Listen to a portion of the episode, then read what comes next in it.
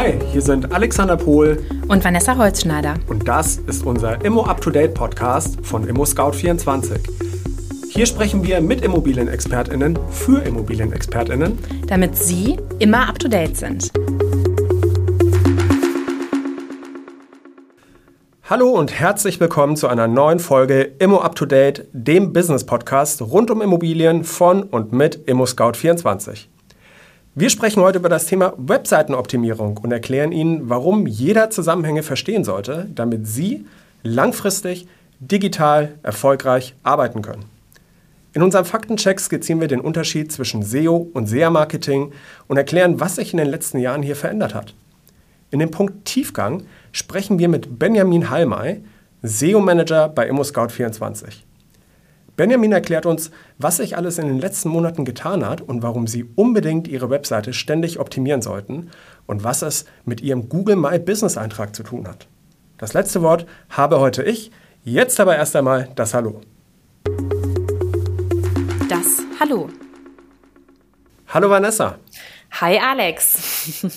Vanessa, heute von fernab zugeschaltet, heute mal nicht im Studio. Absolut. Warum? Ich sitze im wunder wunderschönen Rheinland deshalb wunderschön, weil es tatsächlich meine Heimat ist und ich hier bei meinen Eltern zu Besuch bin und nicht bei euch im Studio bin, äh, ausnahmsweise, sondern in der Küche meiner Eltern sitze. Sehr gut. Dafür haben wir eine fantastische Tonqualität. Die Eltern freuen sich bestimmt über deinen Besuch. Ja. Wir freuen uns umso mehr, dass wir die heutige Folge aufnehmen können. Vanessa, gerade am Immobilienmarkt ist ja unglaublich viel los. Richtig. Was war denn vor allem letzte Woche? Da gab es noch ein spezielles Highlight.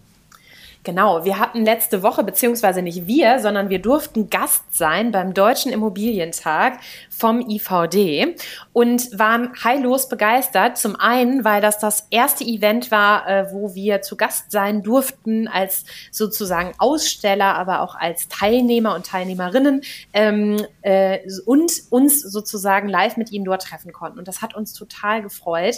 Und äh, ja, mir wird immer noch ganz warm ums Herz. Wie geht's dir, Alex? Wir haben uns ja dort getroffen.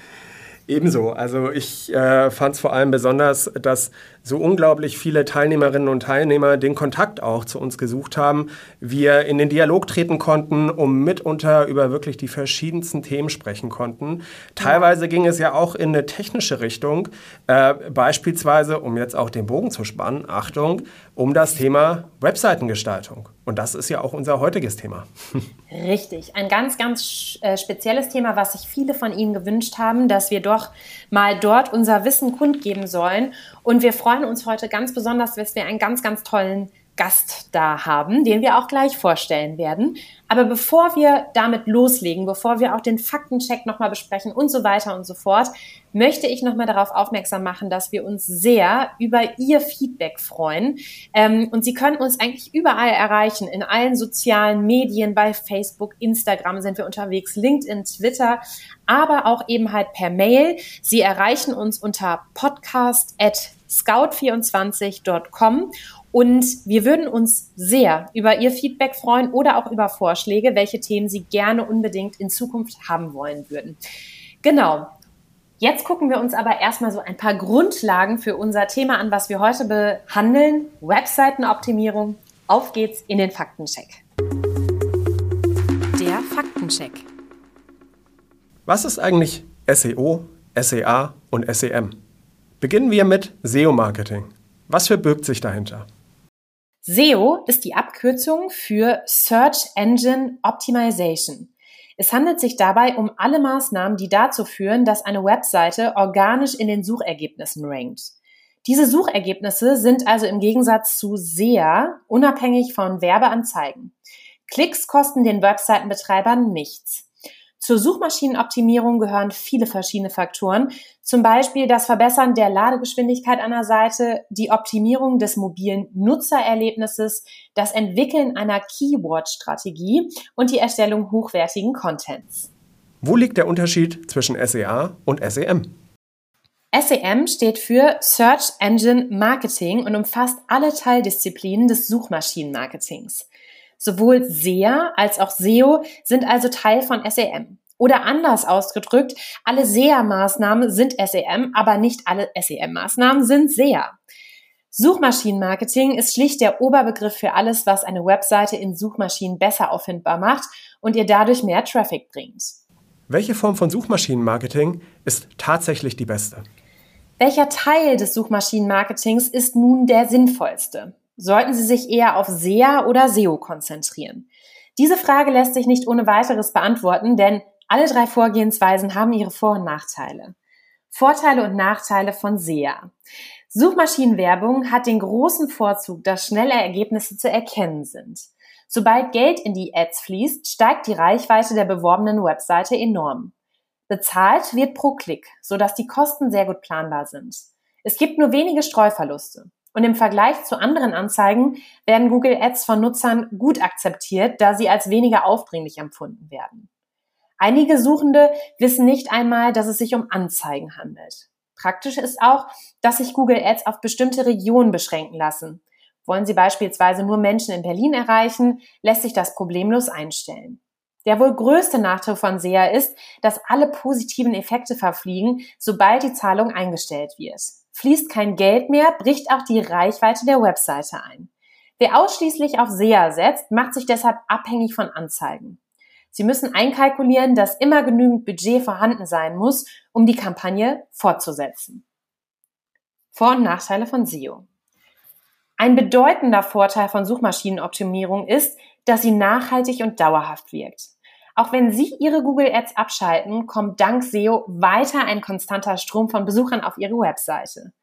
Die organischen Rankings können sich zwar verändern, tun dies aber in den seltensten Fällen plötzlich über Nacht.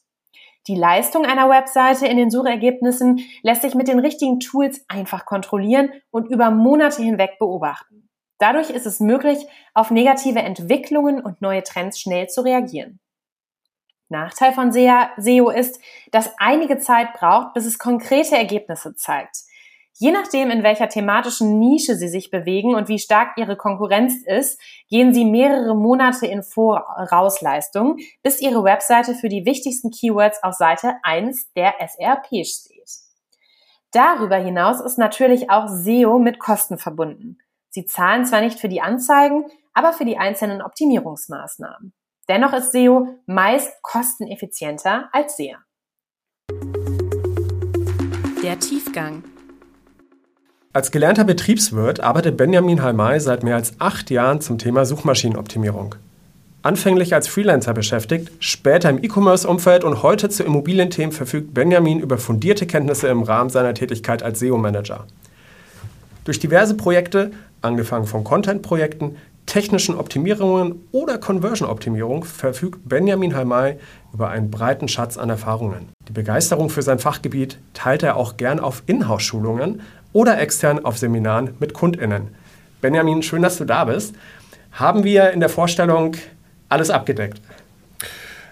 Hallo Alex. Ähm, ja, ich glaube, das war ganz, ganz umfänglich, recht, recht kurz, aber ich glaube, wir haben alles äh, Wesentliche gesagt. Dankeschön. Großartig. Und ich glaube, wir haben auch deutlich gemacht, ähm, was du für einen Wissensschatz mitbringst heute zu uns in den Podcast, lieber Benjamin. Schön, dass du da bist, auch von meiner Seite.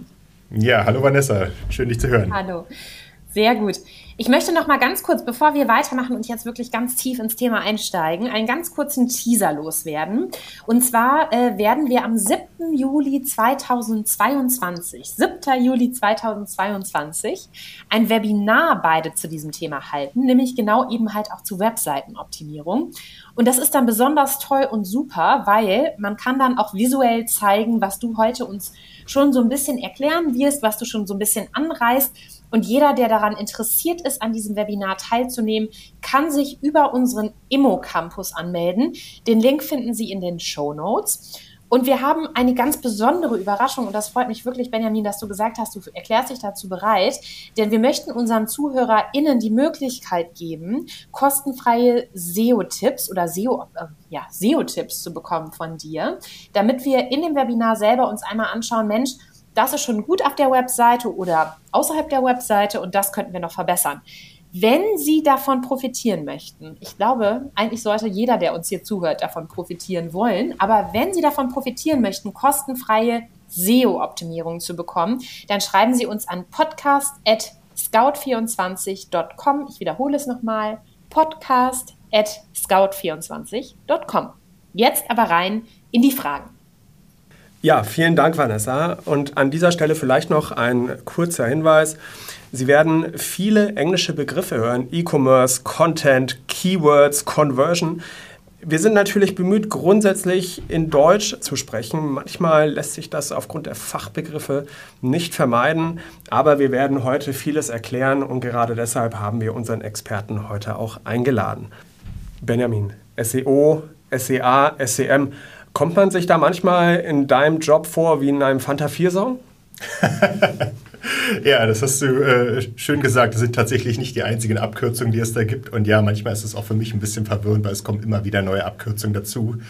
Ähm, aber ja, in, inzwischen hat sich das etabliert und es sind halt äh, gelernte Begriffe auch bei vielen äh, Leuten, die das im täglichen Arbeit, Alltag einsetzen. Ja. Wenn du sagst, es hat sich etabliert, was bedeutet das genau? Ja, also der, der, Oberbegriff oder der diese beiden Disziplinen SEA und SEO zusammenfasst, ist SEM und das ist äh, Search Engine Marketing, also Suchmaschinenmarketing. Ja.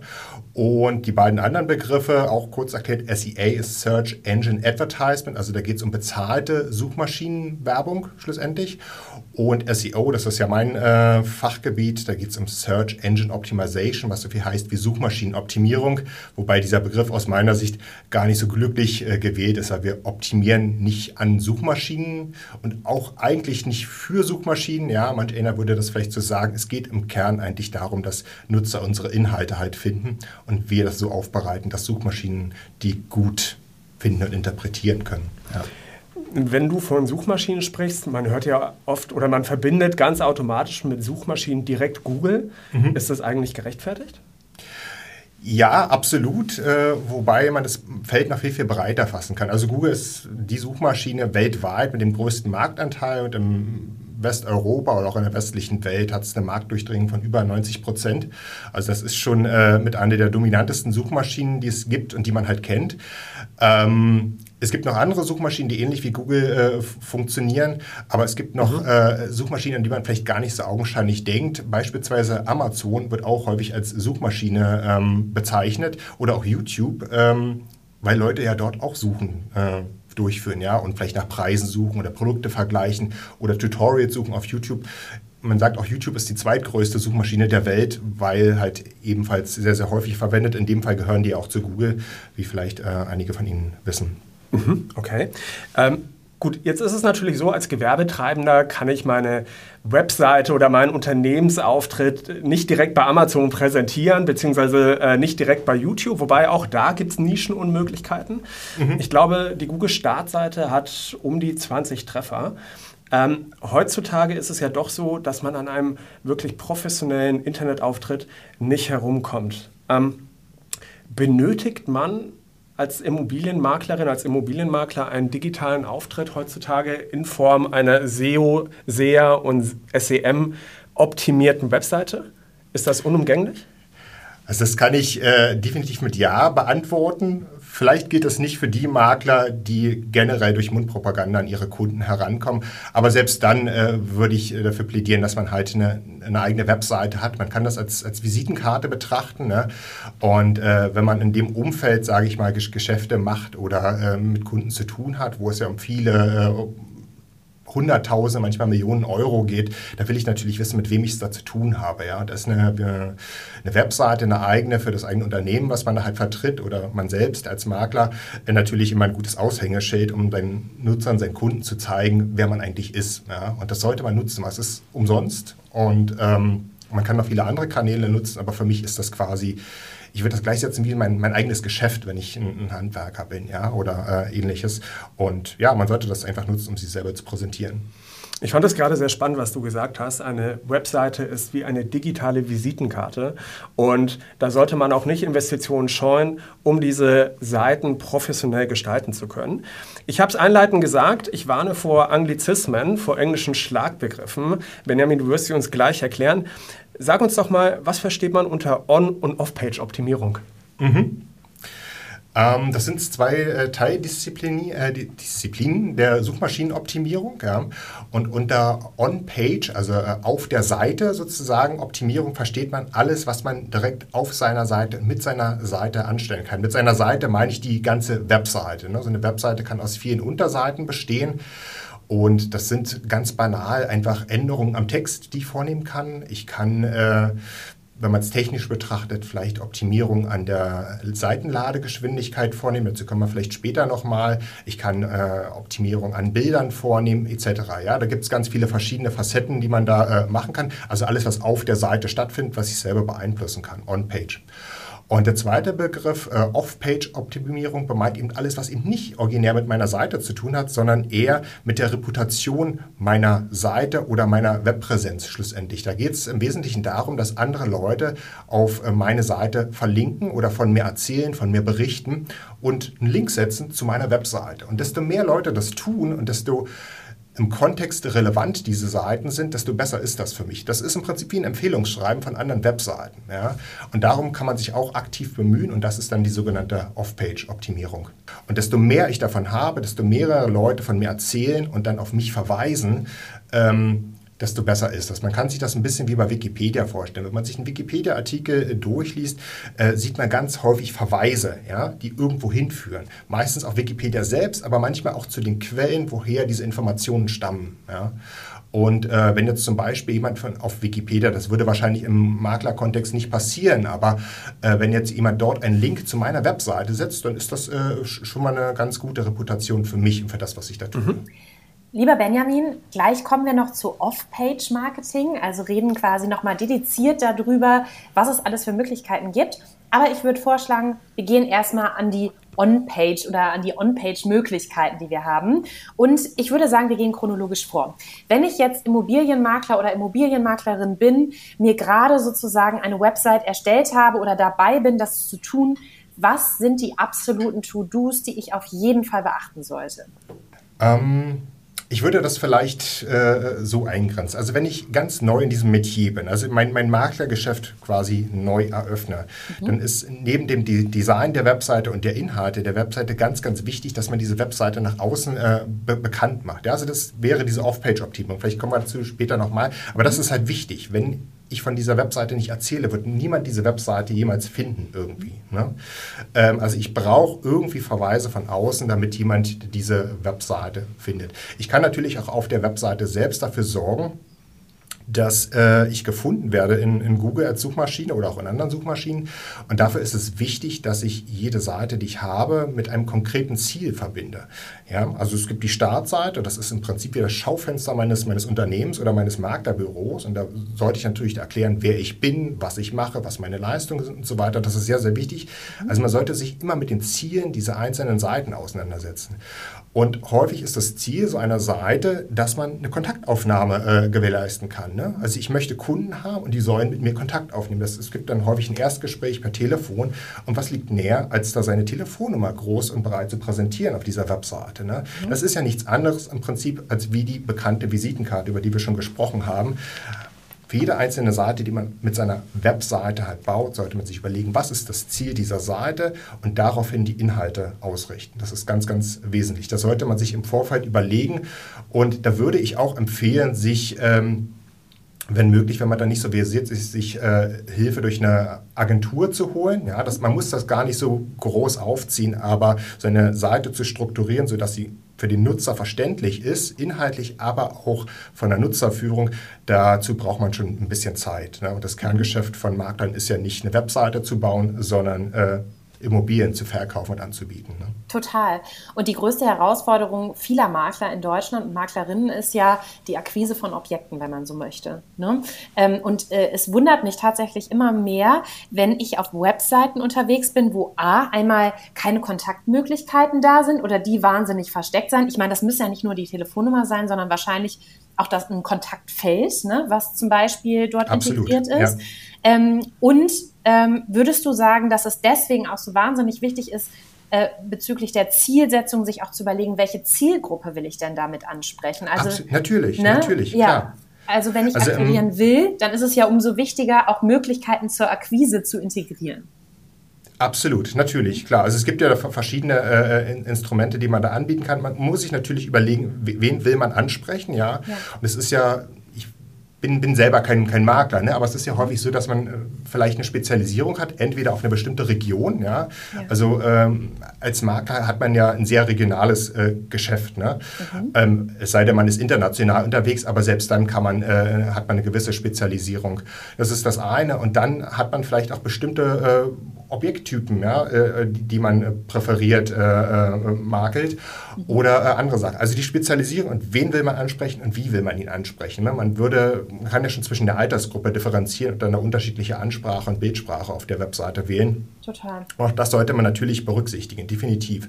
Mhm. Und was es immer geben sollte, und darum geht es ja im Wesentlichen bei so einer Seite immer, die Möglichkeit zur Kontaktaufnahme. Am besten auf jeder Seite äh, sollte man sowas äh, einbauen, ja? Mhm. dass, man, dass der Nutzer jederzeit die Möglichkeit hat und weiß, okay, diesen Makler kann ich jetzt kontaktieren mhm. und zwar zu dieser Uhrzeit, es ist 22 Uhr. Am besten man schreibt sogar hin, wann man erreichbar ist. Ja, ja total. Man weiß ja nie, wann die Leute gerade ihr Bedürfnis äh, mitteilen wollen und ähm, Richtig. Daher ist relativ banal eigentlich. Ja. Richtig. Und was nochmal hinzukommt ist, ähm, wenn wir mal unsere eigenen Zahlen so anschauen, dann sehen wir, dass circa 70 Prozent, ich glaube es sind 68 und ein paar zerquetschte, ähm, unserer ähm, Userinnen ähm, unsere Seite mobil nutzen, also von mobilen Endgeräten. Hat das auch eine Auswirkung sozusagen auf den Bau meiner eigenen Webseite? Also sollte ich da bestimmte Dinge beachten? Absolut, absolut. Du sprichst einen wichtigen Punkt an. Also es ist tatsächlich so, das betrachten oder das wissen wir nicht nur von unserer eigenen äh, Webpräsenz, von ImmoScout, sondern das ist ganz allgemein so, dass der Trend zur mobilen Nutzung geht. Das ist für, für, einige Leute vielleicht noch neu, aber in, in, meinem Geschäft ist das schon gar nicht mehr so neu. Die Nutzer gehen bevorzugt mit ihren mobilen Endgeräten, also mit ihren Handys äh, in, ins Netz und suchen halt nach, nach, nach, Inhalten oder stellen halt ihre Fragen. Und das sind zunehmend mehr und bei uns bei ImmoScout sind das etwas über 60 Prozent der Nutzer.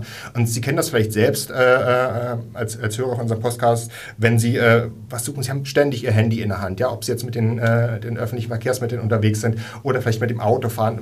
Das ist alles mobile äh, Nutzung. Ne? Und das passiert natürlich auf ganz anderen Bildschirmgrößen als auf einem Desktop und dem sollte man definitiv Rechnung tragen. Und es gibt noch einen weiteren wichtigen Aspekt.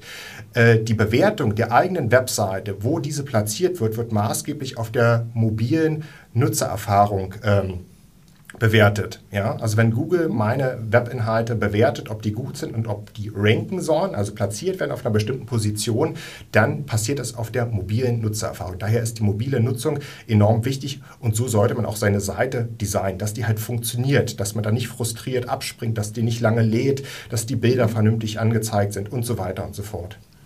Das ist ein wahnsinniger Stichpunkt für mich. Page Speed oder auch Ladeseite, sozusagen Ladegeschwindigkeit der Seite. Wie kann ich diese verbessern? Ja, das ist ganz, ganz unterschiedlich. Das Thema hat sehr, sehr viele Facetten. Mhm. Aber in dem Kontext, über den wir jetzt hier gerade sprechen, und wenn wir jetzt über Makler sprechen, dann ist das ja ein sehr bildgewaltiges Thema. Es geht um Immobilien und wenn ich eine Immobilie kaufen möchte, dann möchte ich mir Bilder und Fotos dazu angucken. Das heißt, äh, meine Webseite wird wahrscheinlich, wahrscheinlich mit vielen Fotos und Bildern gespickt sein von äh, äh Immobilien, über Exposés, Wohnungen, Häuser, was auch immer. Und ein ganz, ganz wichtiger Aspekt ist, die äh, Größe dieser Bilder entsprechend klein zu halten oder so zu optimieren, dass sie halt schnell laden. Ja? Ähm, ich kann da jetzt sehr technisch ins Detail gehen, aber äh, das, das wird Ihnen wahrscheinlich gar nicht so sehr, sehr helfen. Aber wenn Sie so etwas beauftragen oder so eine Seite planen, ist es wichtig, dass die Bilder, die dort hochgeladen werden, entsprechend der Nutzung verwendet werden. Das heißt, ich brauche kein Bild, was irre große Posterdimensionen hat, wenn das nur auf so einem kleinen Endgerät angezeigt wird. Und das spart unheimlich an Ladezeit. Ja? Das ist ganz, ganz äh, äh, wichtig. Mhm. Wenn manchmal ähm, vielleicht, ein, ich weiß nicht, ein ähm, Rechner oder ähnliches verbaut werden, das ist dann schon etwas äh, höhere Kunst, sage ich mal, wenn man sowas verwendet, es geht dann schon ein bisschen über die digitale Visitenkarte hinaus, dann ist es wichtig, dass solche Applikationen, also solche Anwendungen auch schnell äh, geladen werden können. Aber im, im, Wesentlichen sind Bilder ein ganz wesentlicher Faktor, wie man die Geschwindigkeit von der Webseite verbessern kann. Und dann, dazu brauchen Sie wahrscheinlich auch Hilfe, ist, äh, wo diese Webseite gehostet ist. Also äh, ich weiß gar nicht, ob ich jetzt hier Schleichwerbung machen kann, irgendein Provider, der Ihnen Ihre Webseite äh, hostet, ja, dass der vernünftige Architektur bereitstellt, dass diese Webseite auch schnell ausgeliefert wird. Das ist auch wesentlich. Ja. Mhm. Das ist letztendlich mit Geld zu bezahlen und man sagt, man möchte das halt entsprechend schnell haben, dann kostet das halt eben ein bisschen mehr Geld. Aber eine Investition, die sich definitiv lohnt, weil jeder kennt diese Situation, man kommt auf eine Webseite und die lädt und lädt und ja, lädt und es passiert nichts. Ja. Und es gibt einen Aspekt, den man immer berücksichtigen muss. Es kostet nur einen Daumenzeig, einen Klick, um wieder dahin zurückzukehren, wo man hergekommen ist. Und dann ist der Nutzer weg. Ja? Das ist so, als, äh, als wenn jemand an ihrer Tür rüttelt und in ihr Geschäft will und kommt nicht rein. Ja. Der will rein. Und irgendwann sagt er, nee, ich habe keinen Bock mehr, ich gehe in das Geschäft daneben an. Ja. Total. Und äh, so ähnlich verhält sich das auch mit der Seitenladegeschwindigkeit. Total. Auf der Tür stand drücken und er hat gezogen und gezogen und kam nicht rein. Korrekt, genau. Ja. genau. So kann man es auch ausdrücken, das stimmt. Ich schlage jetzt mal die Brücke zu Off-Page, ähm, weil ich das äh, glaube, äh, wir das in unserem Webinar noch sehr deutlich besprechen werden, was man sozusagen on-site machen kann ähm, und uns das auch noch mal im Detail anschauen, ähm, äh, anschauen können. Ähm, ich möchte eine Sache ergänzend noch dazu sagen, das hat vielleicht gar nicht so mit Webseitenoptimierung zu tun, aber eine Sache, die uns auch immer wieder auffällt, ist, dass die Nutzung sozusagen der mobilen Endgeräte steigt und wenn wir auf irgendwelchen Webseiten sind oder auch selbst auf dem Exposé sind, wird immer noch in wahnsinnig langen Fließtexten gesprochen und geschrieben. Also vielleicht da nochmal der Hinweis, wenn sozusagen die mobile Nutzung ansteigt von mobilen Endgeräten, ist natürlich auch der Lese, das Lesespektrum relativ eingegrenzt, so dass es wirklich hilfreich ist, Informationen via Aufzählungszeichen beispielsweise zu erwähnen. Dies nur nochmal am Rande. So, jetzt aber meine Brücke ist es denn jetzt wichtig, wenn ich äh, meine Webseite erstelle und ich habe jetzt wunderbar das Kontaktformular angelegt, ich habe dafür gesorgt, dass die schnell lädt, ich habe dafür gesorgt, dass da auch relevanter, zielgruppenspezifischer Inhalt äh, oder Content, wie man so schön sagt, äh, integriert ist. Ähm, ist es denn wichtig, dass ich FAQs sozusagen auf meiner Seite habe? Spielt das eine Rolle? Nee, das spielt keine äh, wesentliche Rolle. Man kann sowas auf bestimmten Seiten unterbringen.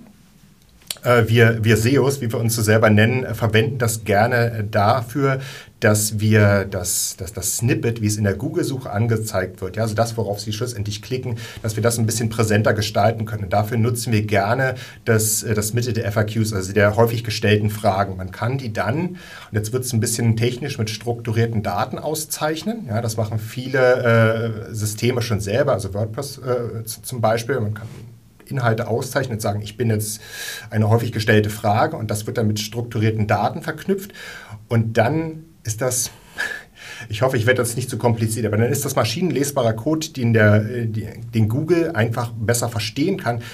Und der sorgt dann dafür, dass das in den Google-Suchergebnissen einfach etwas präsenter dargestellt wird und mit angezeigt wird. Und das wiederum mhm. sorgt dafür, dass die Klickwahrscheinlichkeit auf dieses Suchergebnis einfach äh, größer ausfällt, also dass mehr Besucher zu mir kommen. Ja. Das, her, das, das ist nicht unbedingt notwendig, dass man das hat, aber das kann helfen, wenn es denn in den Kontext reinpasst. Ja. Ich würde mhm. jetzt nicht auf jeder Seite häufig gestellte Fragen reinpacken, sondern da sie hintun, wo sie hingehören. Ja. Okay, also was SEO bedeutet und wo es herkommt, haben wir, glaube ich, verstanden. Zusammenfassend kann man sagen, dass es alle Maßnahmen technischer und inhaltlicher Natur sind, die die Rankings einer Webseite und damit deren Sichtbarkeit in den Ergebnislisten von Suchmaschinen verbessern. Richtig? Wunderbar zusammengefasst. Ja, schön hätte ich es auch nicht sagen können. ich habe zugehört, genau. Ähm, großartig. Jetzt habe ich auch viel über Chancen gehört. Äh, Suchmaschinen belohnen die, die, richtige technische Codierung, die passende Anzahl von Worten oder auch die Übersicht sogar, äh, wie eine Webseite gestaltet ist.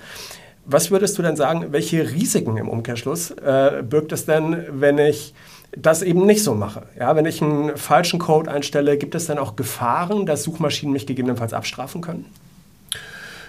Mm, ja, Gefahren. Also so, so, würde ich das nicht formulieren. Also was, was ist die Konsequenz, wenn ich das nicht umsetze, wenn eine Webseite nicht bestmöglich präsentiere? Die Konsequenz ist, dass ich in, in der Google-Suche nicht gefunden werde. Das heißt, ich erhalte keine Besucher oder Kontaktanfragen über die Google-Suche. Ne?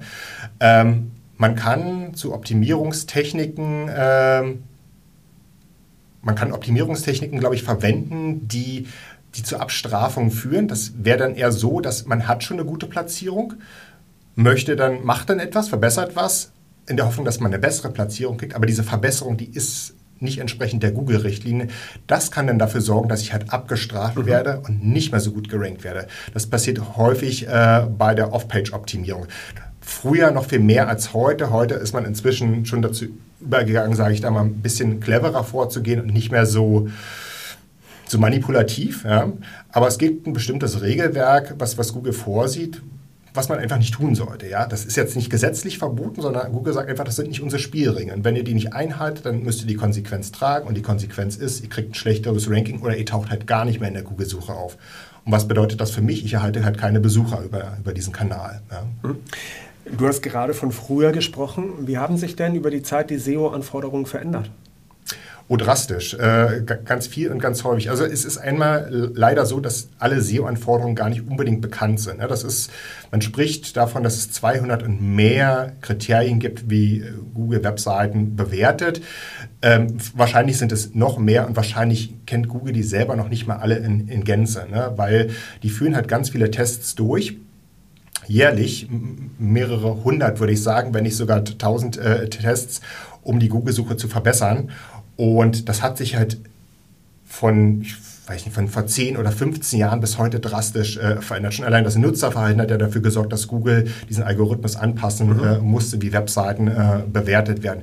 Und früher konnte man das halt sehr, sehr einfach manipulieren, indem man halt Links gekauft hat, die auf die eigene Webseite zeigen. Ja, und da war es ganz egal, wo diese Links platziert waren. Die konnten auch gar nichts mit meinem Thema zu tun haben. Die haben mir dann aber geholfen. Das ist heute lange, lange nicht mehr möglich, sowas zu tun.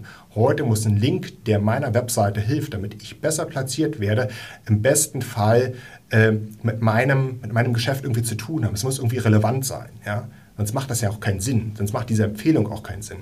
Ja, ja. Und ähm, dann gibt es sehr, sehr viele technische Faktoren, auch dieses ganze Geschwindigkeitsthema. Das ist natürlich schon immer wichtig gewesen, aber mit der mobilen Nutzung immer wichtiger geworden. Ja? Also wenn man mal irgendwo, und ich habe nichts gegen Brandenburg, ich bin da sehr gerne unterwegs, aber wenn man in Brandenburg in der Pampa ist und sein Mobiltelefon nutzen will und eine Seite aufruft, man kennt das. Es, es lädt und lädt und lädt nicht. Ja? Und dem kann man halt so ein bisschen entgegentreten, indem man halt eine, eine, eine Webseite baut, die halt einfach schneller funktioniert. Und es gibt viele, viele andere Faktoren auch, was die UX äh, betrifft, also die Nutzerfreundlichkeit äh, der Website, auch das fließt mit in die Bewertung ein und viele andere Faktoren auch. Und sie sind eben aber nicht bekannt. Es ist nicht so, dass Google sagt, hier, das ist das Regelwerk und so muss das sein, sondern es gibt halt Anhaltspunkte, die kommentieren das auch immer mal. Das ist sehr viel Interpretationsspielraum. Ja? Und man muss das halt probieren.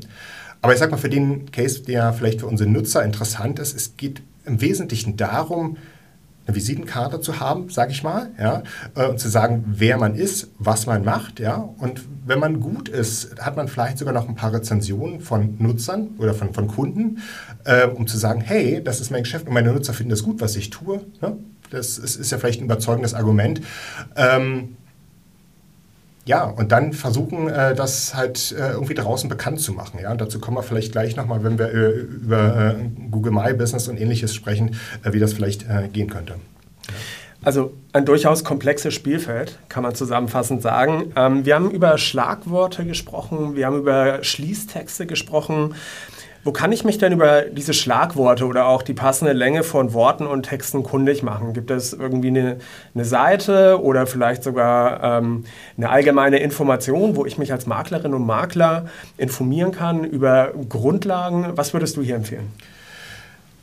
Ja, also man, man kann Verschiedenes tun. Es gibt einerseits von, von Google selbst die Möglichkeit, äh, Keywords, ja, so, so, nennt sich das, also die, die Suchworte, die Worte, die man letztendlich in, der, in den Google-Suchschlitz wirft, äh, zu, zu untersuchen und herauszufinden, nach was äh, suchen eigentlich die Nutzer und wie, wie häufig wird das eigentlich gesucht. Ja? Ist dieses, dieses Keyword, auf das ich hier optimiere, möglicherweise relevant?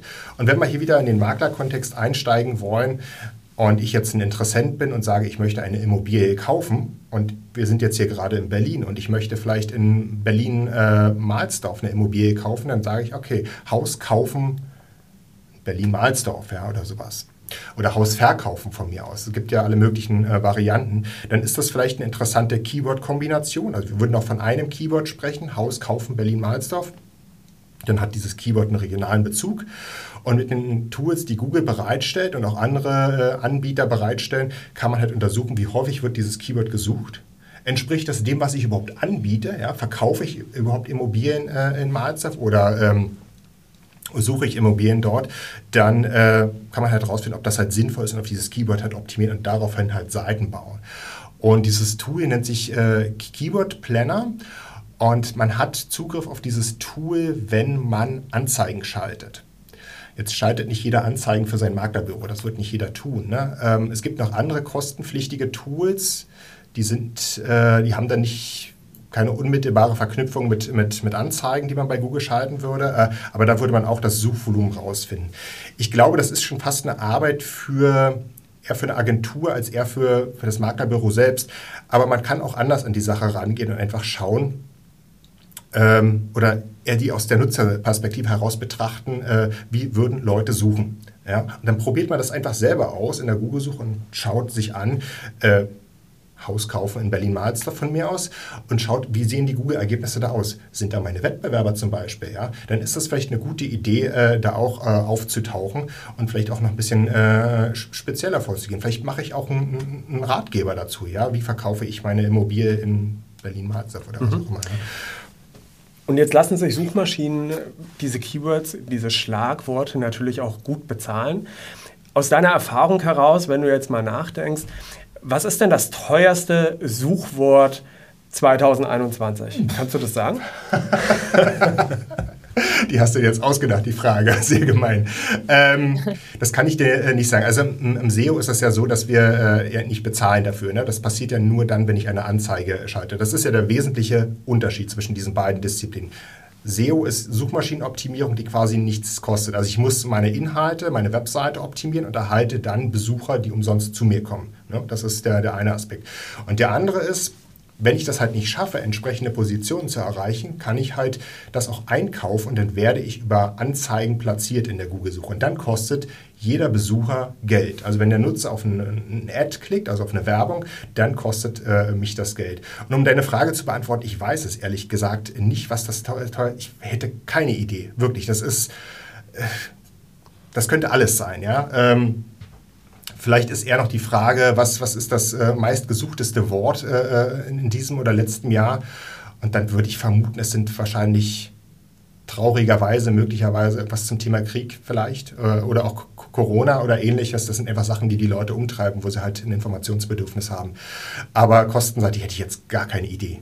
Aber wir werden ja. mal nachgucken und werden uns mal kundig machen, was denn da wirklich das meistgesuchteste Wort bei äh, Google letztes Jahr 2021 war und werden das Unbedingt. weiter in die Shownotes äh, schreiben. Ich glaube aber, ich glaube, die veröffentlichen das auch. Ja. Genau, ähm, äh, es, wir, es hängt doch bestimmt auch, äh, es gibt doch auch bestimmt regionale Unterschiede. Also es ist ja was anderes, ob ich jetzt in Berlin sozusagen Makler finden in Berlin eingebe. Da wird doch häufig wahrscheinlich auch in den Regionen selber unterschiedlich äh, stark geboten auf Schlagwörter. Ähm, ist dem ja, so oder ja? Mhm, genau. definitiv. Also das ist ja schon einerseits dem, dem Angebot und der Nachfrage in den jeweiligen Regionen geschuldet. Ne? Also Berlin ist eine Metropolregion äh, mit mehr als 3,8 Millionen Einwohnern. Da ist natürlich äh, ein ganz anderes Angebot und eine ganz andere Nachfrage, als wenn ich jetzt, äh, äh weiß ich nicht, in Cottbus oder sowas bin, äh, wo die Stadt viel, viel kleiner ist ne? und das Angebot natürlich auch viel, viel kleiner ist. Demnach ist natürlich das, das Suchvolumen, also Makler finden in Cottbus deutlich kleiner. Es gibt wahrscheinlich auch viel, viel weniger Makler in Cottbus als in, in Berlin. Ne? Das heißt aber auch, dass äh, der Wettbewerb in Berlin natürlich deutlich größer ist. Wenn ich jetzt für das Keyword Immobilienmakler Berlin ranken möchte, also in der Google-Suche auftauchen möchte, dann äh, gibt es wahrscheinlich, ich würde sagen, tausende äh, Makler hier in dieser Stadt. Mhm wäre jetzt meine Vermutung, die, äh, mit denen ich da konkurriere, die auch Seiten haben. Ja? Und Total, da setzt sich dann halt das, das, das beste ja. Ergebnis äh, äh durch. Ja? ja. Total. Wir werden auf jeden Fall alles in den Show Notes integrieren, auch nochmal die Seiten, die du genannt hast, um äh, ja, sich selber kundig zu machen. Das versprechen wir Ihnen und wir suchen das Wort raus. Ähm, aber ich möchte nochmal auf ein Thema zu sprechen kommen, was du gerade erwähnt hast. Und zwar Google My Business. Ähm, ein Google My Business Eintrag ist, soweit ich informiert bin, kostenfrei. Hat das eine Relevanz sozusagen für Off-Page Marketing, was ich unternehmen kann oder Off-Page Optimierung? Äh, nein, also für die Off-Page-Optimierung mhm. nicht. Es, man würde natürlich auch einen Link äh, bekommen, wenn man sich so, äh, so einen Eintrag äh, kreiert, der dann zu der eigenen Webseite führt, im Idealfall. Ähm, aber ich würde eher sagen, dass das in Richtung, ähm, regionale Suchmaschinenoptimierung geht. Ja. Mhm. Ähm, man muss erstmal verstehen, was, was Google My Business überhaupt ist. Es ist äh, letztendlich ein Branchenbuch ja, oder sowas wie die gelben Seiten, wie wir sie vielleicht vor vielen Jahren mal verwendet haben. Und äh, man muss noch nicht mal selber dafür sorgen, dass dieser Eintrag entsteht. Google schaut sich das Handelsregister an und kreiert diese Einträge zum Teil selbst. Und wenn man feststellt, dass das eigene Unternehmen dort schon gelistet ist, kann man dorthin gehen und sagen, hey, das ist mein Unternehmen, ich würde gerne diesen Account übernehmen und ihn entsprechend administrieren und pflegen. Und wenn man das dann tut, dann hat man alle Möglichkeiten, die Google beim Business so bietet, von dem äh, Kommentieren von Nutzerkommentaren, Bewertungen, die sehr, sehr wichtig sind, dass man unbedingt wahrnehmen sollte, bis hin zu äh, Bildern und Fotos, Produkte einstellen. Da gibt es verschiedene Möglichkeiten, Kontaktmöglichkeiten. Das sollte man alles nutzen. Und äh, es geht noch über Google My Business hinaus. Es gibt viele, viele andere Portale, die äh, was Ähnliches bieten. Also Yelp ist vielleicht eine recht bekannte äh, ähm, Plattform oder mhm. auch Foursquare und ähm, andere Aggregatoren, die letztendlich wie, wie ein Branchenbuch funktionieren. Und, äh, Oder auch das Maklerverzeichnis von ImmoScout, das wollen wir natürlich auch nicht Natürlich. auch das Maklerverzeichnis von ImmoScout ist schlussendlich ein, ein, ein Branchenbuch. Und wenn ja. ich mich über einen äh, Makler oder Maklerin informiere, dann möchte ich natürlich so viele Informationen wie möglich haben und so, so viele verschiedene Informationen wie möglich, um dann einfach eine, ähm, eine gute Idee davon zu bekommen, mit wem ich es da eigentlich zu tun habe, mit wem ich vielleicht da mein Geschäft machen möchte. Und daher nutzen Sie solche Einträge. Das ist ein ganz wesentlicher Appell. Google My Business ist sicherlich einer der größten und auch am meisten genutzten, weil er halt in die Google-Suche integriert ist. Ja? Und es kostet sie halt nichts. Nutzen Sie das. Also das ist äh, eine, äh, ein wesentlicher Hinweis und vor allen Dingen benutzen Sie die Bewertungsfunktion. Animieren Sie Ihre Kunden, eine Bewertung auf Ihre Dienstleistung äh, zu machen und kommentieren Sie das. Das ist sehr, sehr, sehr wertvoll. Mhm, okay, ja. das ist eine sehr gute Information. Äh, Benjamin, äh, eine Frage dazu habe ich tatsächlich noch zu Google My Business. Und zwar habe ich im Vorfeld unserer Recherchen äh, mal so SEO-Podcasts ähm, mir angehört. Zum einen war ich wahnsinnig erstaunt. Das ist ja wirklich wie ein Paralleluniversum, was, was, äh, was da so unterwegs ist und mit welchen Schlagwörtern da um sich herum sozusagen geschmissen werden. Ähm, und es wurde dort auch gesagt, dass im April eine Neuerung bei Google My Business eingetreten ist, nämlich dass es die Google My Business App nicht mehr gibt. Was bedeutet das?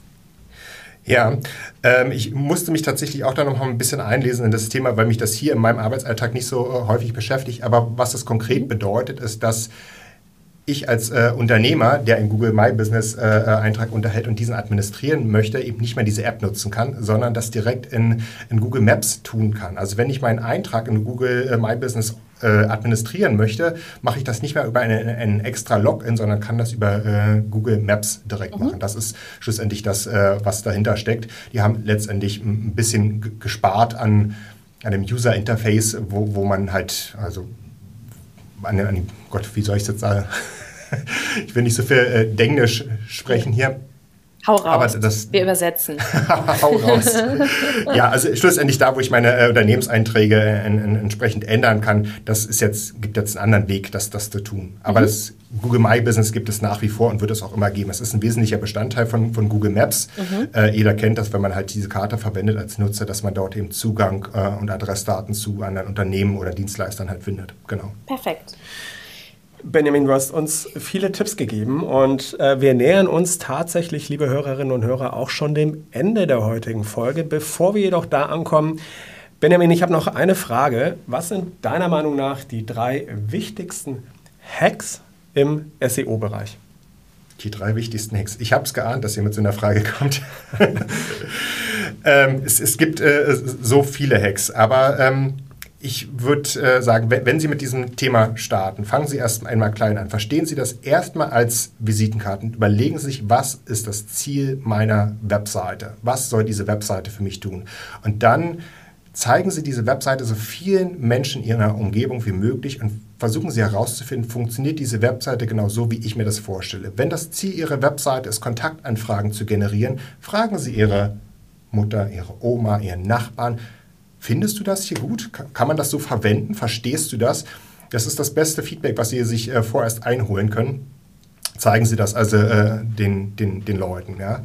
Was ich auch sehr empfehlen würde im Zuge dessen, wenn Sie mit äh, externen Dienstleistern zusammenarbeiten, die Ihnen vielleicht Ihre Webseite bauen, versuchen Sie auch selber zu verstehen, was dort gemacht wird. Und ein wesentlicher, wesentlicher, wesentliches Werkzeug, um das gut zu verstehen, ist die Google Search Konsole. Und haben Sie da keine Angst vor? Das ist einfach ein, ein Kommunikationstool und auch ein Werkzeug, was wir im SEO sehr, sehr häufig verwenden, um zu verstehen, wie Google unsere Webseite interpretiert, über welche Suchbegriffe wir gefunden werden und vieles, vieles mehr. Das kostet Sie eigentlich keine technischen Vorkenntnisse. Dieses Tool ist umsonst und hilft Ihnen zu verstehen, wie Sie in der Google-Suche gefunden werden. Und wenn es dann um technische Aspekte geht, involvieren Sie einfach eine Agentur mit in dieses äh, Thema und lassen Sie sich ein bisschen helfen. Es hängt sehr davon ab, was die Zielstellung Ihrer Seite ist. Ja? Und gucken Sie Ihre Webseite selbst mobil an. Das ist, und gucken Sie, ob das äh, gut funktioniert. Die mobile Nutzung ist unheimlich wichtig. Ja. Vielen Dank. Sehr gern. Genau, und wer jetzt gedacht hat, okay, das ist alles super interessant, was ich hier höre, und äh, ich komme aber gar nicht dazu, mitzuschreiben und das für mich sozusagen zu verarbeiten, dem kann ich wirklich nochmal wärmstens ans Herz legen, sich für das Webinar von uns anzumelden am 7. Juli. Da werden wir, Benjamin, das auch nochmal alles in ausführlicher Detailarbeit wahrscheinlich erklären, was du heute uns äh, hier schon gesagt hast und auch nochmal visualisieren. Also machen Sie das gerne. Der Link für die Anmeldung, den finden Sie auch in den Show Notes. Und damit sind wir auch schon bei unserer Abschlussfrage angekommen. Eine Frage fragen wir unsere Gäste grundsätzlich immer, lieber Benjamin, was ist dein Wunsch für die Immobilienbranche in Zukunft? ja, ich, ich äh, muss, muss spoilern. Ich habe die Frage ja schon äh, im, im Vorfeld ge gehört. Ähm, ich habe hab mir aber ich hab mir noch, sagen. ja, ich, ich habe mir, ich hab mir aber äh, clevererweise keine Antwort zurechtgelegt. Also bin jetzt tatsächlich äh, genauso überrascht, als äh, ich die Frage nicht kennen würde. Aber was ich mir wünschen würde, ich, ich glaube, das ist ein Wunsch, den, den, den ImmoScout und unsere Branche ganz generell hat. Ich wünsche mir mehr Digitalisierung und mehr Möglichkeiten, äh, Sachen digital abzubilden und äh, Wege zu vereinfachen und zu verkürzen. Ne? Dazu ist sicherlich Gesetzgebung äh, notwendig, ähm, die da geändert werden muss, aber das wäre für mich tatsächlich so ein, so ein, Herzenswunsch. Also stellen Sie sich vor, Sie können Notarverträge digital äh, äh zeichnen lassen oder ähnliches oder Transaktionen halt äh, äh finanzielle über eine Plattform abwickeln, ähnlich wie Sie das vielleicht von anderen äh, E-Commerce, also vom, vom, vom Shopping im Internet kennen. Also die Möglichkeiten sind da und die werden sicherlich auch kommen. Ich wünsche mir einfach, dass wir schneller dahin kommen und vielleicht nicht so sehr viele Barrieren haben. Ein tolles Schlusswort. Vielen Dank. Vielen Dank, lieber Benjamin. Danke euch. Das letzte Wort. Wir haben uns viele Gedanken gemacht, was wir heute in unserem letzten Wort erwähnen wollen. Und eigentlich waren wir uns relativ schnell einig. Und zwar haben auch wir vergangene Woche als Scout24-Gruppe auf dem Deutschen Immobilientag in der Jahrhunderthalle in Bochum teilgenommen. Eingeladen hat der Immobilienverband Deutschland vom 1. bis zum 3. Juni. An zwei Tagen haben unzählige Keynotes, Workshops und Vorträge stattgefunden. Besonders gut gefallen hat uns natürlich die Organisation. Es war fantastisch, auf ganzer Linie, bestens organisiert. Es haben unzählige Gespräche und Dialoge stattfinden können mit Teilnehmerinnen, mit Ausstellern. Und an dieser Stelle wollten wir uns auch direkt nochmal beim Immobilienverband Deutschland für die Einladung bedanken. Neben dem Ambiente wurde aber auch mal wieder deutlich gemacht, wie gut und inspirierend und auch wie auflockernd so ein Live-Event sein kann. Wir hatten die Möglichkeit, live und direkt und in Farbe natürlich, uns mit ihnen auszutauschen und nicht eben nur in virtuellen Räumen zu treffen. Das tat gut, es hat uns inspiriert, mit ihnen zu sprechen und wir freuen uns auf weitere Veranstaltungen. Richtig, Vanessa? Ganz genau. Und ich finde, ich möchte das nochmal deutlich unterstreichen, wie sehr wir das alle die letzten zwei Jahre vermisst haben. Denn was natürlich klar der Fall ist, via Zoom oder digitaler Konferenzen kann man sich nicht so treiben lassen und äh, auch einfach von den Geschehnissen so ein bisschen tragen lassen. Und das war wirklich wahnsinnig toll und äh, macht richtig Lust darauf, äh, auf äh, die nächsten Veranstaltungen, die da so in diesem Jahr noch stattfinden werden. Ja, und außerdem wollen wir natürlich noch die Immo-Night hervorheben, zu der alle Messeteilnehmerinnen abends zusammenkamen, was eine wirklich erfrischende Abwechslung war zu den digitalen Alternativen. Also, summa summarum hoffen wir sehr, dass wir auch bei kommenden Events, wie zum Beispiel der Expo Real im Oktober in München, dass wir Sie hier zahlreich antreffen werden und von Angesicht zu Angesicht zusammenkommen und uns hier, wie du eben so schön gesagt hast, Vanessa, treiben lassen können. Genau, wir freuen uns schon sehr. Das war unser heutiger Immo Up to Date Podcast von Immo Scout 24. Vielen herzlichen Dank für das Zuhören. Ich hoffe sehr, dass es Ihnen gut gefallen hat. Abonnieren Sie bitte unbedingt unseren Podcast, empfehlen Sie uns weiter und geben Sie uns auch gerne ein Feedback an folgende Mailadresse: podcast@scout24.com. Wir freuen uns auf Sie und bis zum nächsten Mal, wenn es in 14 Tagen wieder heißt Immo Up to Date mit Immo Scout 24.